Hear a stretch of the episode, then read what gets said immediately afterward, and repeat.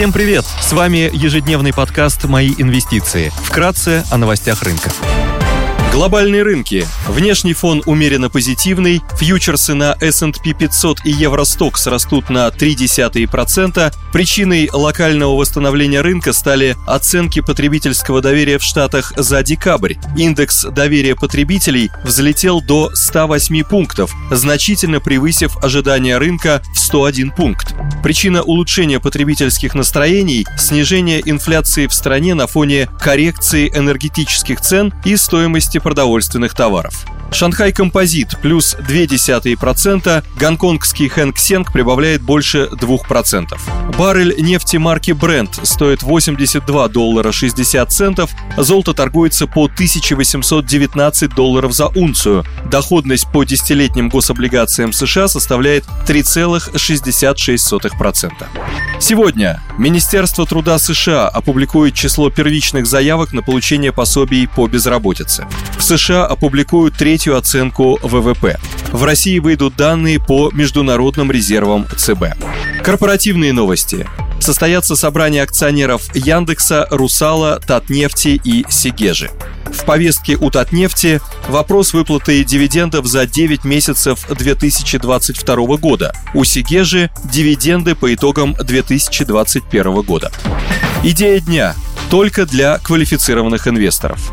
Sunny Optical – ведущий проектировщик, разработчик и производитель оптической продукции в Китае с мощными конструкторскими и производственными возможностями. Группа в основном занимается тремя бизнес-сегментами. Первый – оптические компоненты, сферические и асферические линзы, линзы для мобильных телефонов и линзы для транспортных средств. Второй – оптоэлектронные изделия, модули камер для мобильных телефонов. И третий – оптические приборы, микроскопы, приборы для испытаний. Sunny Optical является ведущим поставщиком модулей камер для китайских брендов смартфонов и имеет 5 производственных баз в Китае, а также научно-исследовательские центры в Китае, Сингапуре, Южной Корее и США. Около 75% выручки компании по итогам первого полугодия 2022 года приходятся на производство оптических комплектующих для смартфонов. По прогнозам агентства S&P, глобальные поставки смартфонов могут снизиться на 2,4% по итогам 2022 года ввиду снижения потребительского спроса из-за глобальных рисков экономического спада. Росту потребительского спроса может способствовать постепенное снятие коронавирусных ограничений в Китае. Ограничения ослаблены в ряде регионов страны в части пользования общественным транспортом, а также посещения общественных мест. В частности, в Пекине объявили об отмене ПЦР-тестирования для входа в супермаркеты, коммерческие здания и некоторые общественные места.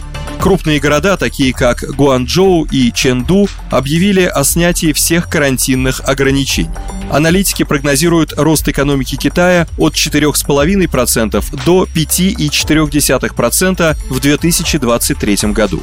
Одним из ключевых долгосрочных драйверов станет расширение в сегменте комплектующих для электромобилей, а также автономных автомобилей. Компания производит автомобильные камеры и системы распознавания и является лидером на рынке. По итогам 2021 года около 70% камер и систем распознавания на китайских автомобилях были произведены Sunny Optical. Компания сотрудничает с крупными мировыми автопроизводителями Toyota, General Motors, Mazda, а также китайскими производителями электромобилей, такими как NIO, Li Auto, Geely. По прогнозам компании, данный рынок может вырасти в 3,5 раза к 2025 году. Компания также развивает направление производства лидар для автомобилей, которые применяются для распознавания объектов автомобилем и применимы для автономных автомобилей. По данным компании, рынок автомобильной технологии лидар может показывать рост со среднегодовыми темпами 64,6% годовых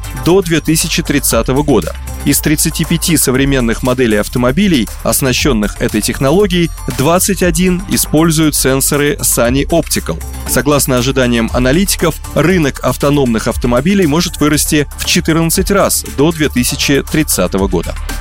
Спасибо, что слушали нас. До встречи в то же время завтра. Напоминаем, что все вышесказанное не является индивидуальной инвестиционной рекомендацией.